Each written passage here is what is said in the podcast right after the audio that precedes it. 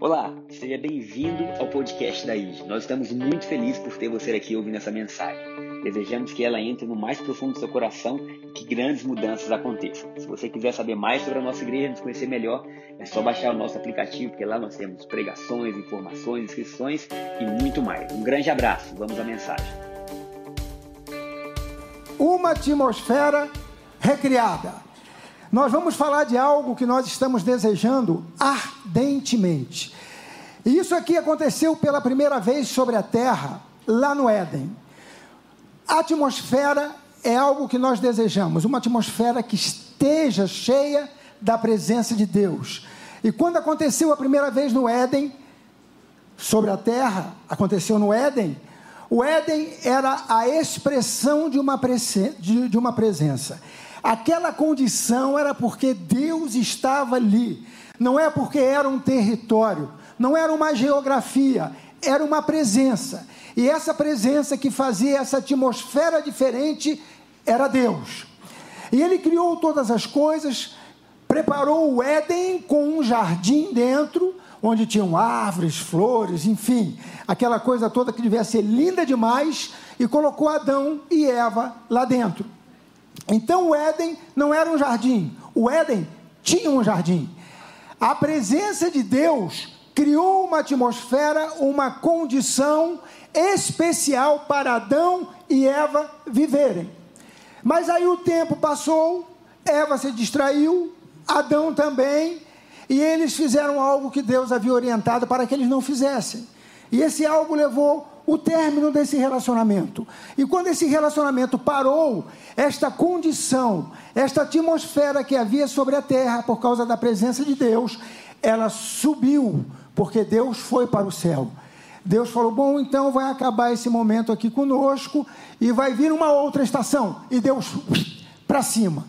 Então nós estamos numa expectativa, nós, família ID, nós que estivemos aqui no Aviva sábado passado, foi lindo demais foi tão poderoso, foi tão poderoso, que o Aviva foi no sábado, tivemos domingo culto de manhã, domingo culto à noite, domingo de manhã 9 e 11 e domingo às 19 horas. 19 horas, o nosso Lucas Nandes subiu aqui e ele não conseguia falar. Ele subiu para fazer aquele, né? Que bom que você está aqui, sejam bem-vindos, parará. Algum visitante aqui em nosso meio. Ele não conseguia falar, ele só chorava. Quebrantamento de Deus na vida dele ele só chorava. Então, é, é, é, isso que nós estamos desejando, é isso que nós queremos viver. Mas, em dado momento, como eu falei, a estação mudou. Deus retirou aquela condição que havia do Éden na terra naquele momento. Mas, eu tenho uma boa notícia para vocês: assunto traz presença e cria atmosfera. E o nosso assunto é Jesus. E quando o nosso assunto é Jesus, uma atmosfera é gerada. E essa atmosfera que é gerada traz transformação em nossas vidas. Essa atmosfera é que nos muda, é que de alguma forma age em nós que nós não, nem sabemos como e nós começamos a viver algo novo. E aí eu quero ir para o meu primeiro ponto. O primeiro ponto que nós temos é a influência de uma atmosfera, lugar de transformação.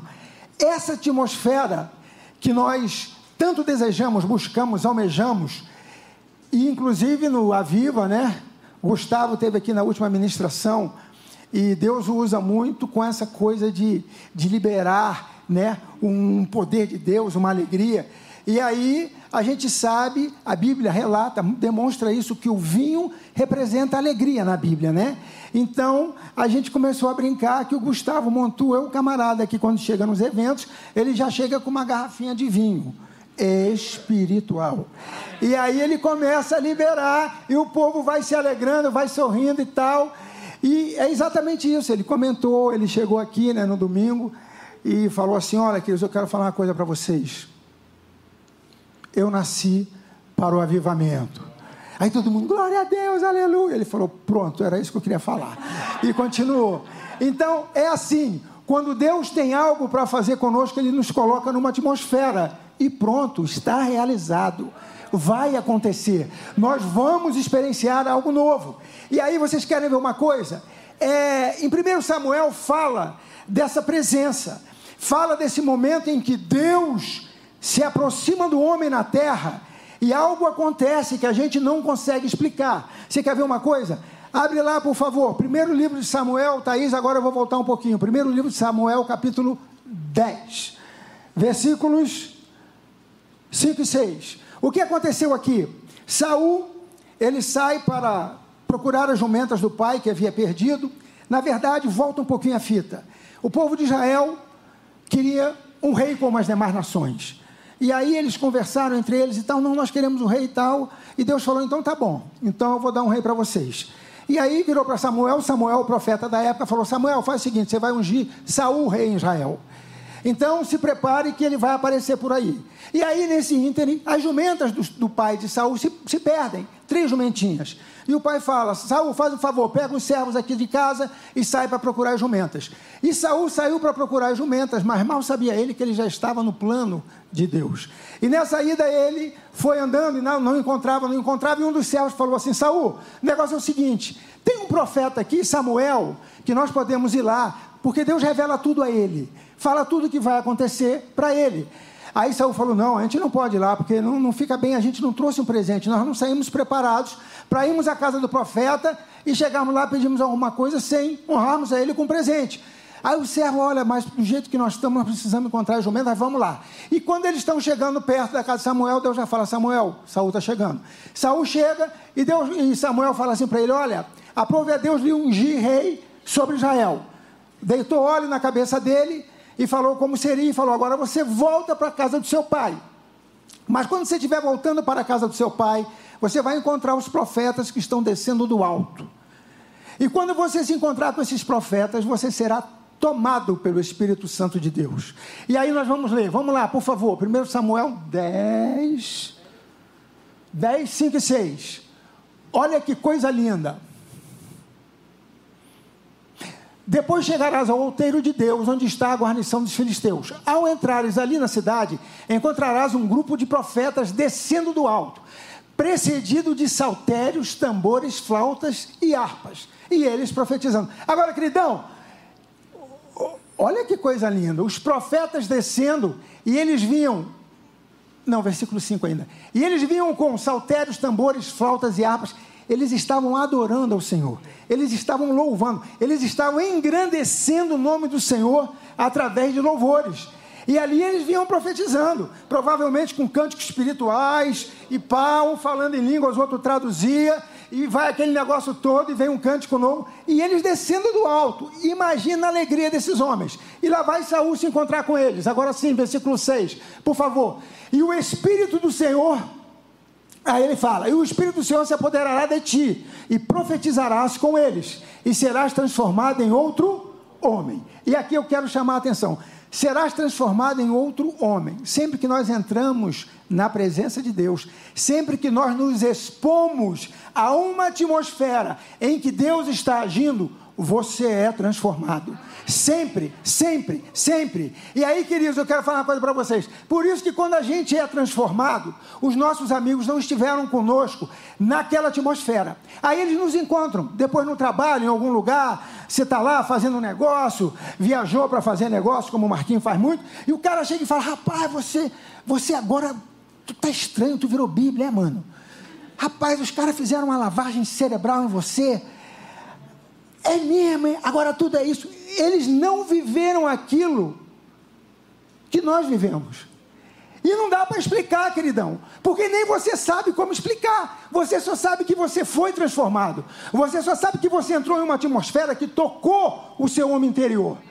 Daqui é que vem para cá, não é daqui para cá. E a gente se alegra com o negócio. Vocês já repararam quando gente está recém-convertido? A gente vai para a igreja e não sabe nem por quê?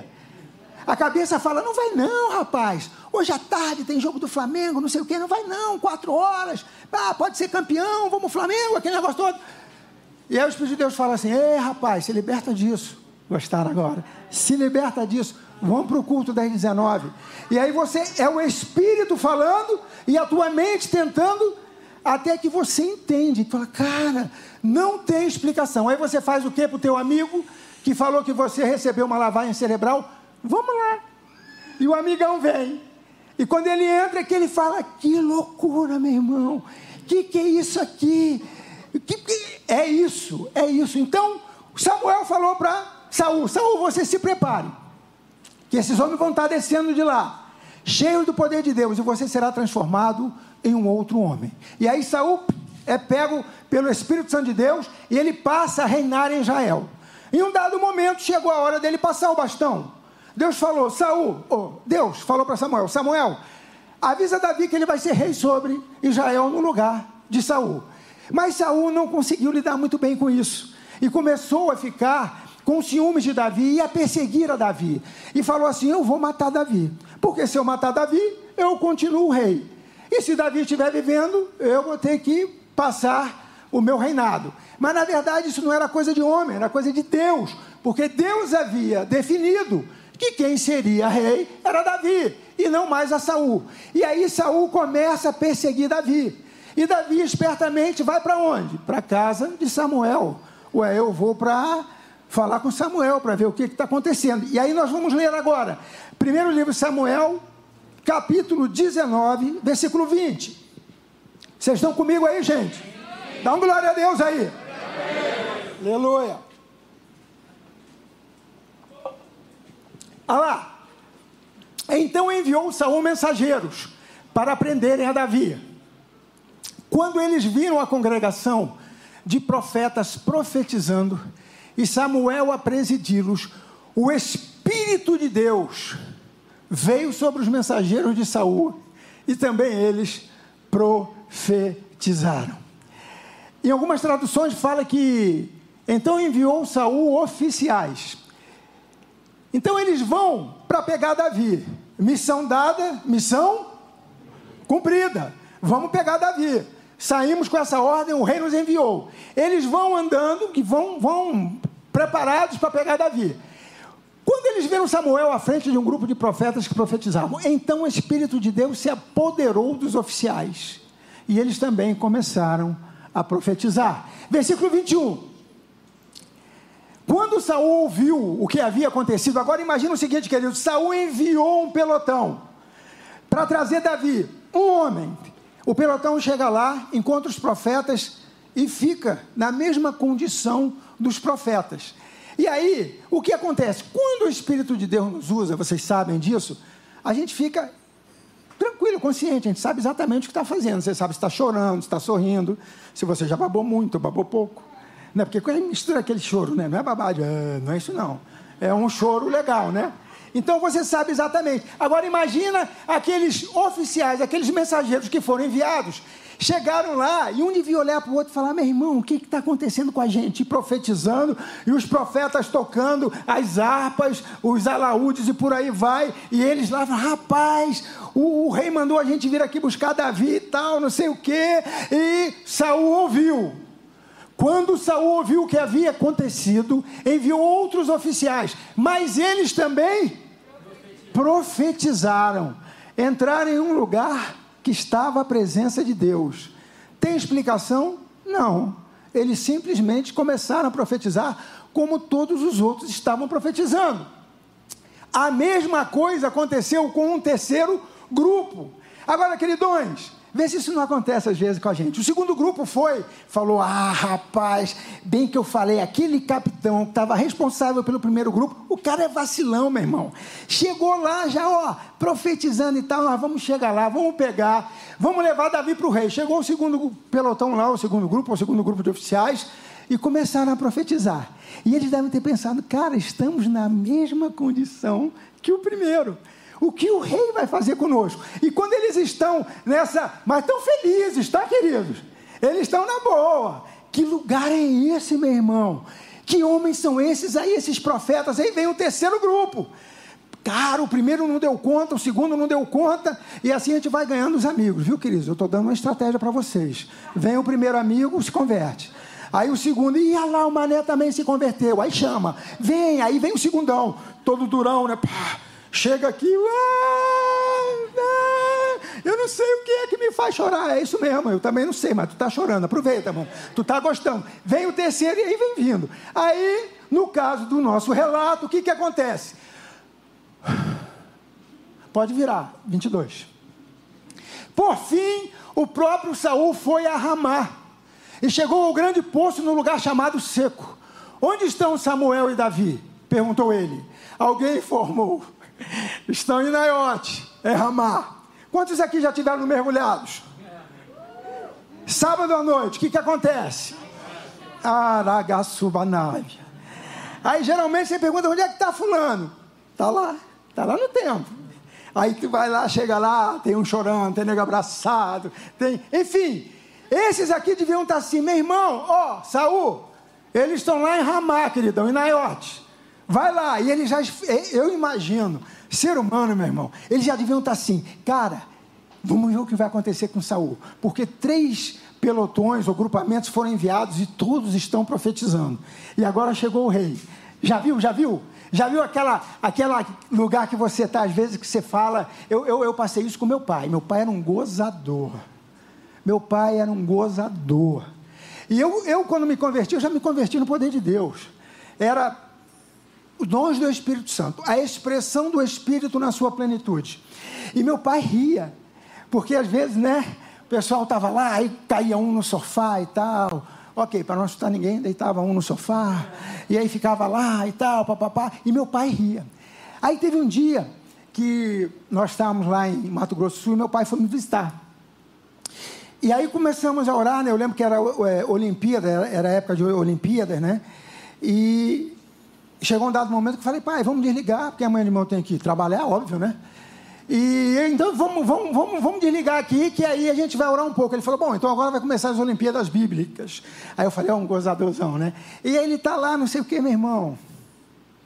Daqui a pouco, a irmã que estava lá nos visitando começa a falar das coisas de Deus. E aí ele começa a chorar. Aí eu falei: Cara, meu pai chorando. Porque era aquele esquema, né? Homem não chora, então ele chora. Não, nunca apanhei, não, mas era quase se não engolisse o choro. E ele começa a chorar. E aí essa irmã chega para ele e fala assim: O que é. O que é que o senhor. Ih, rapaz. Vamos. Ó, testemunho é forte, se ligou, né? E aí, ele ela pergunta: o que é que você quer pedir a Deus? Ele, mas eu pedi a Deus. Ele tinha aquela concepção que ele não tinha direito a pedir nada a Deus. Só que na época ele tinha um, um esporão que cresce no calcanhar, né? chamam de esporão, né? E dizem que aquilo é uma dor horrível. Eu lembro que ele usava tênis de corrida e ainda botava uma espuminha por dentro. Aí ele falou: Eu quero ficar curado do esporão. Aí essa irmã pegou um óleozinho, falou: Ó, o senhor vai passar esse óleozinho no seu calcanhar e daqui a pouco o senhor vai me dizer o que vai acontecer. Aí eu gelei, né? Falei, não precisava falar daqui a pouco. Podia falar, depois o senhor me conta o que vai acontecer. Mas o daqui a pouco me angustiou. Eu falei, rapaz, e meu pai chorando. E aí ela ora, até hoje, eu, ela orou e riu. Ela orou e riu. Aí ele, ele é, sentado no sofá, e ela falou, o senhor pode ficar em pé? Ele falou, não consigo. Mas ele não conseguia, porque ele estava com muito quebrantamento. Aí eu falei, não, mas agora vai ter que ficar, né? Eu falei, não, vamos lá, pai. Ele levantou, meu irmão. Quando ele levantou, que ele pisou com a perna direita, que ele não sentiu nada, ele foi para a esquerda. Eu não vou nem. Olha, olha, olha, olha. Ele ficou. Glória a Deus. Eu não sei o que eu fiz aqui, o trem travou. Mas, vamos lá. É, e aí ele ficou. Andou, andou, andou, eu queria saber onde é que eu estava. E aí ele ficou chorando e tal. Bom, mas o que eu quero dizer com isso? Queridos, quando nós estamos em um ambiente que a presença de Deus está, foi curado, meu irmão. O homem se converteu. Passou dois anos chorando. Era, era dar o primeiro acorde, Márcio, em qualquer reunião. Olha, reunião de duas pessoas. Um tocava e cantava e o outro estava ali para ouvir, ele chorava. Fazia, tã, ele começava a chorar. Aí eu, pai, pelo amor de Deus, já tem um ano e meio, querido. Será que não deve? Eu não consigo. Mas eu fazia de propósito. Ele riu muito de mim. Eu falei, agora é minha vez, queridão, segura aí. Ele, não consigo, não consigo. E ele falava assim, por que, que eu levei tanto tempo para me converter? Eu falei, não sei, é você com você. Segundo ponto que eu quero ir, é quando Deus entra na sala. Quando Deus entra na sala. E aí o que acontece? Nós vimos o que aconteceu com Saul, com, com Davi, com o grupo que ele enviou. Foi uma expressão de saber o que Deus estava fazendo. Agora, quando Deus entra na sala, quando Deus vem na terra, eu me lembrei daquele louvor, né? Qual é o som? Então, qual é o som? O poder de Deus. São os profetas cantando. São, são aqueles que querem essa presença celebrando. Então, quando Deus entrar na sala, eu quero dizer uma coisa para você: todas as vezes que Deus se apresenta na terra, o ambiente que havia no Éden, aquele primeiro ambiente, ele é recriado. E por que ele é recriado? Porque Deus chegou. Não é porque nós estamos nele, é porque Deus chegou. Por isso nós devemos desejar a presença de Deus o tempo todo. Por isso nós devemos estar gratos sempre. Porque a gente atrai a presença de Deus. Entre você reclamar e ser grato, seja grato, porque assunto traz presença e presença gera atmosfera. Então a gente tem que aprender sempre a falar aquilo que traz a presença de Cristo, para que a atmosfera seja tomada. Olha que coisa linda, olha só. Ah, deixa eu complementar aqui. E Éden também, na verdade, Éden, Éden significa, entre outras palavras, tá? Duas. A primeira delas, Éden é lugar de deleite. Diga deleite. deleite. Lugar de deleite, lugar de satisfação, lugar de conforto, lugar de segurança, lugar em que você se sente à vontade. E uma segunda definição para Éden o Éden é como se fosse uma porta aberta do céu na terra naquele momento. Então, enquanto havia aquela condição por causa da presença de Deus lá atrás, era como se houvesse uma porta aberta do céu sobre a terra. Agora imagina você, nós entrarmos aqui e esse portal eterno estar aberto. Num domingo que a gente chega um pouquinho distraído, você entra aqui, o portal ou a porta está aberta, ou a presença dele já se faz presente. Meu irmão, prepara, que vai ser algo tremendo. Mas vamos lá, olha só, Gênesis capítulo 28. Volta no iníciozinho, tá? Quando Jacó está andando, Thaís, por favor, e ele faz o, pega o travesseirinho dele da mochila. Gênesis 28, acho que é lá no 11.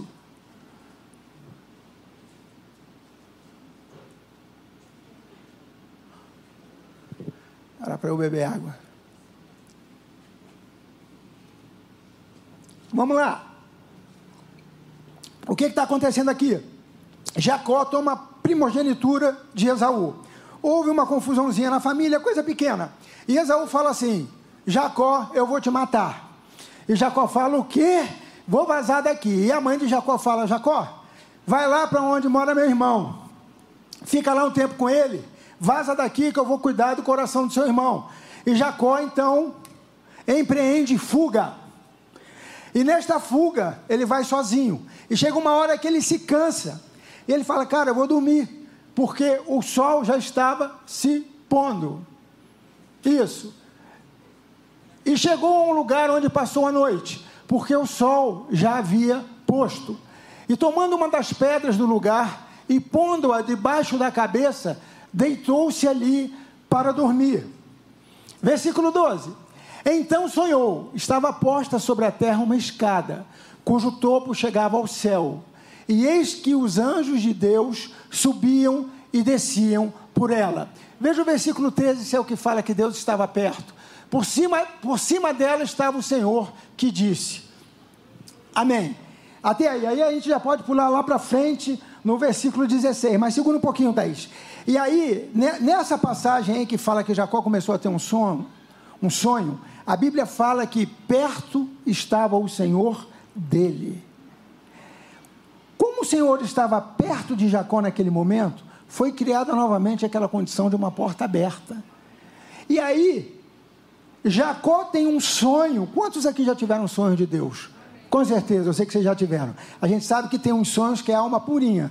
Dizem que os psicólogos que é para lavar o, o cérebro, sei lá o quê. Mas tem sonho que é Deus purinho. Você fala, cara, Deus falou comigo nessa noite. E geralmente você se lembra do sonho que Deus falou. Os outros, se você não lembra, tudo é emaranhado, pá. Então Jacó está lá e ele tem esse sonho. E a Bíblia fala que perto de Jacó estava o Senhor. E ele viu os anjos subindo e descendo. E aí no versículo 16, ele acorda. Olha que lindo. Ao acordar Jacó do seu sono, disse: Realmente o Senhor está neste lugar. E eu não o sabia. Versículo 17. E temeu e disse: Quão terrível é este lugar! Este não é outro lugar senão a casa de Deus. E esta é a porta dos céus. Então ele tem uma experiência e ele relata por aquilo que ele entendeu. Falou, cara, isso aqui é a casa de Deus. É a porta dos céus. E foi o que aconteceu mesmo. Deus tinha um propósito na vida de Jacó de multiplicar a nação dos hebreus, que depois veio a ser Israel. Então, Deus falou: Olha, Jacó, a terra que você está dormindo hoje, eu te darei e darei a toda a tua descendência eu tenho um propósito. Era tão assim, tão assim, que Jacó, nessa caminhada dele, ele passou pela terra dos filisteus, e nesse período que ele passou por lá, a terra dos filisteus estava é, numa miséria sem fim, havia uma fome sem fim sobre a terra.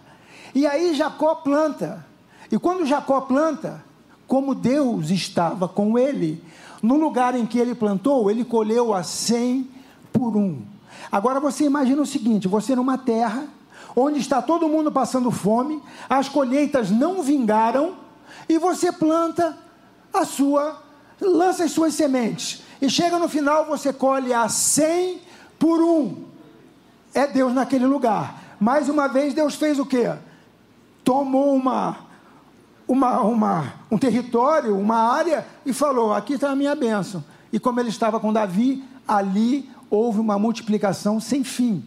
Então é legal nós vermos isso, por quê? Porque onde Deus está é gerada uma atmosfera do céu. É essa atmosfera recriada que nós queremos.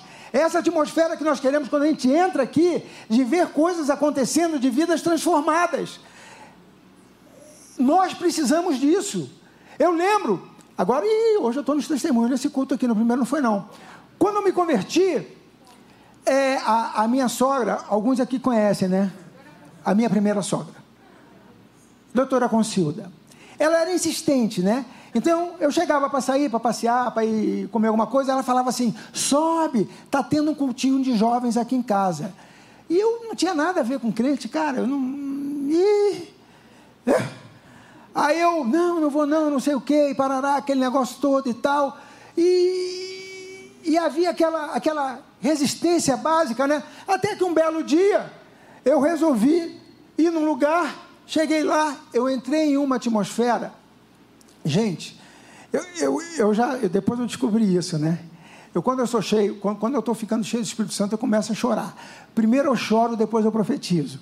Então, um dos sinais que eu tenho é que eu começo a chorar, eu sinto, eu, eu, eu falo assim, cara, Deus está falando comigo. E aí eu começo a chorar, eu não queria chorar, mas eu choro, não sei porque que eu choro. E aí eu fico, acho que vocês já viram, né, eu pregando aqui, Aí eu começo a chorar, e fica todo mundo, fala, fala, porque aqueles mais próximos sabem, né? Que, que eu já estou cheio, né? Aí eu, eu, eu, já conversei com Deus, falei, papai, não precisa chorar, me dá logo a palavra que eu falo, né? Mas eu acho que é para ele amaciar a terra, né? Falar, queridão, vamos tirar um pouquinho desse Andrezão e vamos entrar com o que precisa. Então tu já passa logo a vergonha, porque assim tu relaxa. Aí é lá o cara chorando e tu, ah, ah. Aí Deus fala, pronto, agora que você saiu de cena, entro eu. Então, eu, eu, eu tive muitas dessas experiências. E quando eu vejo essas coisas eu falo, cara, eu vivia isso e eu não entendia. Eram lugares, eram reuniões que Deus falava, eu vou abençoar essa reunião. Quantos aqui já entraram nesses lugares? Rapaz, quando a gente vai ali para a vigília ali, para o Monte Samambaia, agora está cheio, né? Mas a gente chegava lá, a gente via de tudo. E, e você falava, cara, o que está acontecendo aqui? Teve uma vez que nós estávamos saindo do monte, o cara me parou. Ele falou, ei, irmão, irmão, Aí eu falei, pois não. Aí ele começou a falar a minha vida. Aí eu falei, gente, e parou a minha e começou a falar de Juliana. Eu falei, gente, que glória! E ele ainda falou outras coisas. Eu falei, meu irmão, não vai. Eu pensando, né? Lógico que eu estava feliz. Eu estou só contando aqui. Aí a gente parafraseia, né? E eu, aí eu digo eu, né? Depois que eu falei, cara, o cara falou tanto que eu até pensei que ele não fosse parar mais. Mas é o ambiente, é o lugar. Ah, você tem que ir para Samambaia. Não, meu irmão, você tem que ir para onde Deus está. Onde é que Deus está se manifestando? Onde é que a glória de Deus está se manifestando? Por isso que às vezes você está em casa sozinho no teu quarto e ali Deus se manifesta. Não há lugar, ok? Vamos embora. Então, essa aí é quando Deus entra na sala. Ele faz coisas tremendas. E olha, deixa eu te falar uma coisa. A palavra de Deus, esta palavra existe para explicar quem é Deus para nós. Relato de Bíblia, todo, todo relato que há na Bíblia, milagres, curas, sinais, prodígios, é para dizer quem Deus é. É para dizer que Jesus é o Senhor. É para isso. Então, todo relato fala a respeito dele. Assim como a nossa voz fala a nosso respeito, não é verdade? Quando você fala que você se expressa, você está mostrando quem você é seja até falando de outro assunto, mas você está falando de quem você é. Quando Deus fala, quando você abre a Bíblia e você começa a entender a Bíblia, você está entendendo quem Deus é. E pode ser milagre com Davi, com Saul, com quem quer que seja. Deus está falando dele, mas está se mostrando em um relato histórico. Amém? Glória a Deus. Então, a verdade é que nós não podemos negar alguma coisa ou um poder ou algo só porque nós não estamos vendo. Ele existe. Ele existe. Quando a gente entra aqui, eu creio. Eu creio. E só porque aqui não, não pode ser em qualquer lugar. Se a gente sair daqui for para um aniversário, se a gente estiver num aniversário e falar assim, vamos começar a buscar a presença de Deus, vai encher o lugar do aniversário.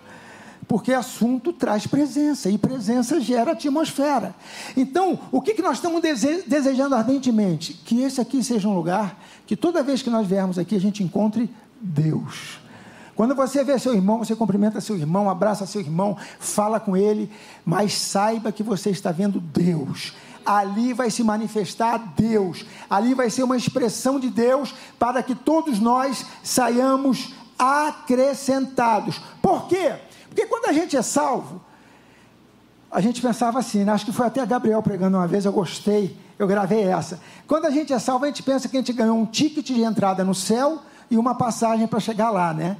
Só que a gente depois descobre que não ganhou um ticket de entrada no céu e nem a passagem. Nós ganhamos a salvação, mas Jesus trouxe o céu para nós. A gente fica esperando, não, um dia eu vou para o céu. Vamos, nós vamos para o céu. Realmente nós vamos para o céu. Mas é, se essa fosse a intenção primeira de Deus, aceita Jesus, aceita, irmão. Já morria. Enterra mais um céu. Quem mais? Quem mais? E não é isso. A gente sabe que a gente aceita Jesus, recebe a salvação e Deus traz algo para o nosso coração, que é o céu. Então já aconteceu, nós já estamos vivendo. E o terceiro e último ponto, e agora eu peço que os levitas subam, os profetas. O terceiro e último ponto é: a presença está em você.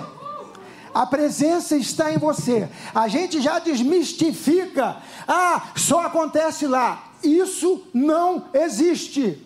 A presença de Deus está em você. É essa presença que nós precisamos. É essa presença que nós devemos fazer acontecer. E aí eu quero te falar uma outra coisa. Primeiro, eu acredito que sempre haverá uma correlação em ação humana e realidade espiritual. Sempre haverá uma correlação. Existem coisas que vão acontecer, sim, mas depende de uma ação humana. Você já está abençoado em Deus? Sim. Você já está salvo? Sim. E aí a pergunta é: o que é que você vai fazer com isso para que a sua realidade espiritual seja cada vez maior? Vocês entenderam? Então, não é porque nós vamos fazer para receber, nós já temos. Mas agora vamos fazer porque nós já temos. E por isso nós precisamos fazer. E só mais uma coisinha. Lá no Éden, quando Adão e Eva, eles cometeram aquele erro que os colocou para fora, esses expulsos do Éden, na verdade, eles foram colocados para fora de um relacionamento. E aí eu acho que eu já falei isso aqui, é como um jogador de futebol que está jogando e ele recebe cartão vermelho. O juiz está falando o que para ele? Você está expulso, fora dessa partida e ele vai lá esperar ser julgado, se necessário for, pelo Tribunal de Justiça Desportiva, e ele volta depois de quantos jogos ele pegar de gancho, ou ele volta já no outro, ou no segundo. E aconteceu assim conosco. Quando Deus foi embora, que a Bíblia fala, eles foram expulsos, não significa que nós estamos expulsos para sempre. Significa que momentaneamente nós fomos colocados para fora porque Adão e Eva, vocês não tiveram condições de viver o que eu preparei para vocês. Mas vai chegar uma época que vai vir uma pessoa que vai fazer com que vocês entrem com ela nesta condição novamente. E essa pessoa é Jesus. Quando Jesus chegou, ele veio para nos fazer filhos. Ele veio para nos reconciliar com o Pai. Ele veio para colocar esse céu no nosso coração e dizer assim: Ei, esta condição pode acontecer na sua vida, pode acontecer na sua casa, pode acontecer na sua família, na sua parentela, porque não depende de você, você só precisa expressar Cristo. Uh! Cara, pode aplaudir, pode aplaudir mesmo. Preciso fazer nada, nada. Seja grato a Cristo Seja grato àquilo que Deus fez através de Jesus na sua vida. Seja como os profetas. Celebre, seja grato. Como eu falei há pouco, nenhum grato consegue ser desanimado. Não dá para você estar tá grato e desanimado. Grato é grato, meu irmão. Obrigado, papai. Ah, mas é, tem Covid para ele. Está repreendido o Covid e vai ser queimado em nome de Jesus. E sobre nossas vidas não existe Covid. Sobre a nossa parentela não existe resultado de Covid, sintomas de Covid, em nome de Jesus. Mas por que, que o Senhor está dizendo isso? Porque na atmosfera do céu, querido, não há doença. E se o céu está aí dentro, se entrar, se for acometido, vai ter que sair. Amém? Ah, eu estou acometido por isso e por aquilo, vai ter que sair. Meu irmão, me ajuda aqui a orar, que eu não eu não estou tendo muita fé. Vamos orar. Agora acabou o culto aqui, e aí veio uma irmã, falou assim: Pastor, vocês oram com imposição de, com imposição de mãos? Oramos. Vocês creem em imposição de mãos? Minha irmã, eu creio tudo que está na Bíblia. Está na Bíblia, eu creio, de Gênesis a Apocalipse. Aí ela, o senhor se incomoda de orar por mim? Eu falei, de jeito nenhum. Deixa eu só lhe explicar uma coisa. Nós não estamos orando porque nós estamos tentando manter um protocolo. Nós precisamos entender que a gente tem que ter atenção para. Muito embora Deus nos guarde. No Aviva, chamei Gabriel de lado ali. Acho que foi Gabriel ou foi Shaila? Foi Shaila. Falei, Shailoca, sabe o que nós temos que fazer aqui? Um corredor. Vocês já passaram pelo corredor? Já conhecem? Faz um corredor de um lado aqui, de um lado aqui, e a turma passa pelo meio. Meu irmão, não tem encosto que fique. Não tem encrenca que permaneça. Não tem. Podemos fazer isso agora? Poderíamos. Convém? Não convém. Então nós vamos ter o bom senso de não fazermos. Aí ela falou, mas o senhor pode orar por mim? Eu falei, com certeza. Botei a mão na cabeça dela, a abençoei, declarei sobre a vida dela. Ela saiu daqui chorando, mas feliz. Os lagriminhos, ó, a maquiagem foi toda para baixo. Falei, ah, tá indo para casa, minha irmã, vai feliz. E ela foi. Nós precisamos desejar isso. Nós temos que desejar essa presença ardentemente. Existem coisas que vão acontecer, mas elas dependem de nós. E o último ponto que eu quero pegar é: 1 João. Vai, Tatá. 1 João Evangelho de João, primeiro capítulo 1, versículo 45. Olha só que coisa linda. Felipe achou a Natanael e disse-lhe: Acabamos de achar aquele de quem escreveram Moisés na lei. Queridão, sempre que a gente estiver lendo a Bíblia, tu se encaixa aí dentro. Tu pega o que a Bíblia está falando e pega a sua realidade de vida, vê se isso já não aconteceu contigo. Eu um dia fui Natanael, depois eu passei a ser Felipe. Felipe achou a Natanael e disse-lhe: Acabamos de achar aquele de quem escreveram Moisés na lei. E os profetas, vamos lá de novo, foi mal, respira. Felipe achou Natanael e disse-lhe: Acabamos de achar aquele de quem escreveram Moisés na lei e os profetas.